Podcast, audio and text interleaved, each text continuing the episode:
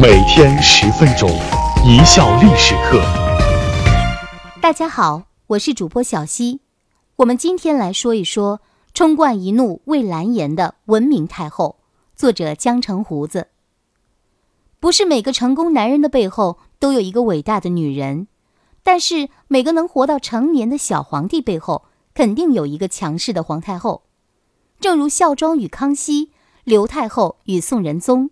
还有我们今天要讲的北魏文明太后。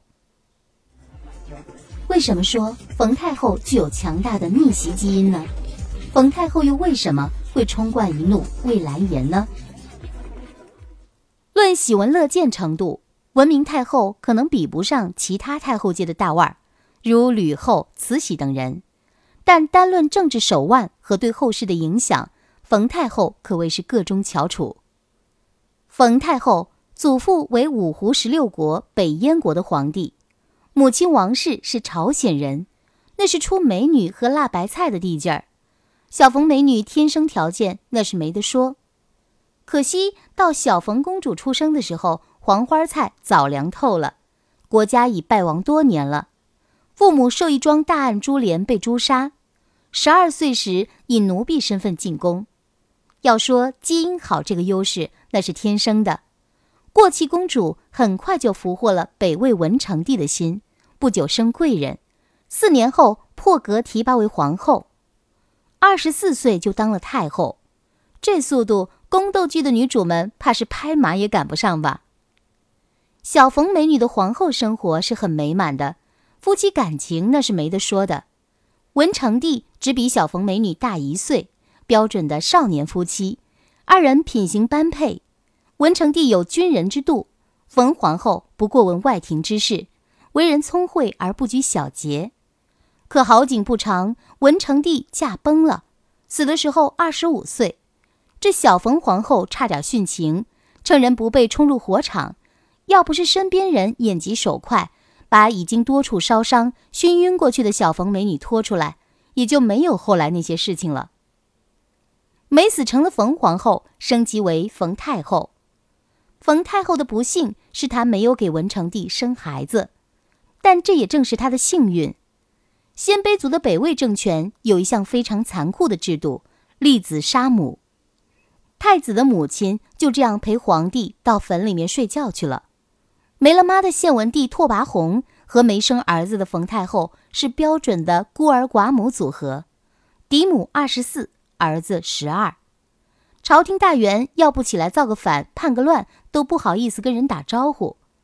首先发难的是太原王车骑大将军乙浑，这老兄仗着实力雄厚，先后矫诏斩杀了大批官员，后又自任太尉，掌握了军队，不久任宰相，位在诸王之上，已经是事实上的摄政王了。一直在宫中养病的冯太后终于出手了。和身边宦官宫女几个皇族秘密筹划一番，派人把乙浑逮捕，并立即处死，夷其三族。这一次政坛的初次亮相，把朝臣们震撼住了。紧接着，他宣布临朝称制。这次临朝听政前后十八个月，他凭借多年宫中生活的阅历和非凡的胆识，迅速稳定了北魏动荡的政局。冯太后临朝称制十八个月以后，献文帝得了一个儿子拓跋宏，是宏伟的宏；献文帝是弘扬的弘，两人音同字不同。冯太后喜得长孙，心情格外舒畅，决定停止临朝，不听政事，由已经十四岁、初为人父的献文帝亲政，转而担当起抚养皇孙拓跋宏的责任。献文帝亲政以后，倒是显出了一派明君的风范，颇有些作为。但是令人不解的是，他开始大肆清洗冯太后的亲信，安插自己人。冯太后信任提拔的人都贬了下去，一批对冯太后不满的人都坐火箭提拔上来，这样二人间渐生嫌隙。而冯太后在私生活上的毫无顾忌，最终导致了母子二人的决裂。事情的起因是李夫谋反事件。李夫何许人也？是朝廷的一个高级官员，平时倒也是安分守己，没什么出格的地方。要说这个当官呢，除了要管好自己，还要管好自己的老婆、孩子、亲戚。李大人有个弟弟太医李毅，这李毅多才多艺，善解人意，长得还漂亮，是远近闻名的大帅哥。在冯太后养伤时，李毅作为太医照顾她，特别体贴。一来二去，两人就发生了那个事情。诛灭已魂时，李毅还是重要谋划人。事后，冯太后升他为都官尚书、安平侯，参与朝政。从此，他常出入后宫，说他是冯太后的头号难言之己，一点都不过分。李毅就这样被献文帝盯上了，献文帝让人诬告他哥哥谋反，然后捎带手把李毅也株连了。更过分的是，完事儿后，献文帝给诬告的人又是加官又是进爵的，一通忙活，搞得满城皆知。献文帝毕竟工作时间不长，戏演的有点过，表演成分太重。冯太后终于怒了：“老虎不发猫，你以为我是病危啊？”于是献文帝悲剧了，被撵回后宫，勒令退休，当上了太上皇。那一年他十八岁。把皇位传给了儿子孝文帝，从此一心向佛，直到五年后莫名死在了皇宫。为什么说人民群众的智慧不可小觑呢？为什么冯太后会第二次临朝听政呢？其实呢，这个事情有点蹊跷，为了一个情人就把给自己当了十几年儿子的皇帝给废了，这冯太后可不是一个专情的女人呢。她的后宫艳史可比武则天还要丰富多彩，光是史书上记载的有名有姓的朝廷官员都不下五位，而且对美貌健壮的男子特别偏爱，只要见到了，一定要邀请到宫中游玩一番。估计武则天见到他都要给他疯狂的点赞，所以当时人就有一种说法：这个李毅恐怕不简单，说不定。他就是后来的孝文帝的亲爹，而生下孝文帝的不是别人，正是冯太后本人。为什么会这么说呢？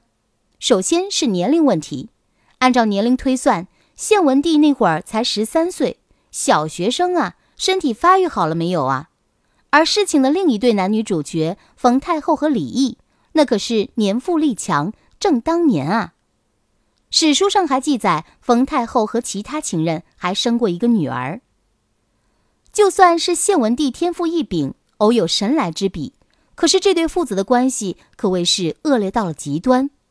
史书上记载，冯太后逼献文帝退位时，他宁可把皇位传给叔叔，也不愿传给他儿子。再看孝文帝，好像就没有过这个老子，即便是冯太后死后，也从不提他这个死鬼老爹。更不为他翻案，反而是对他名义上的奶奶冯太后尊崇有加，按照孝子礼为他守孝三年，按照她的遗愿没有与她丈夫合葬。孝文帝按照皇帝的规格为冯太后单独修建了陵墓。当然，这都是当时和后来人的推测。要说呢，这人民群众的眼睛还真是那么一回事儿。事情这么一分析，这样才说得通嘛。冲冠一怒为蓝颜的冯太后，这会儿只能化悲痛为力量了。第二次临朝称制，这次的时间有点长，大约十四年，直到孝文帝成年。他为后人所称道的一些政治改革，也是发生在这个时期。比如大名鼎鼎的均田制，这项制度不仅使中国北方迅速得到安定，社会生产得以恢复。为后续隋唐数百年的繁荣打下了坚实的经济基础，又如确立了中国基层治理模式的三长制度，打破了汉晋以来豪强大族雄霸一方的格局，后世沿袭千年。就对中华文明的贡献而言，几乎没有一个超过冯太后的。在她死后，史书说她是中国历史上杰出的女性政治家、改革家，在男权社会里。她可谓空前绝后，唯一一人。冯太后因此有“千古第一后”之称。感谢大家的收听，本节目由一笑而过工作室出品。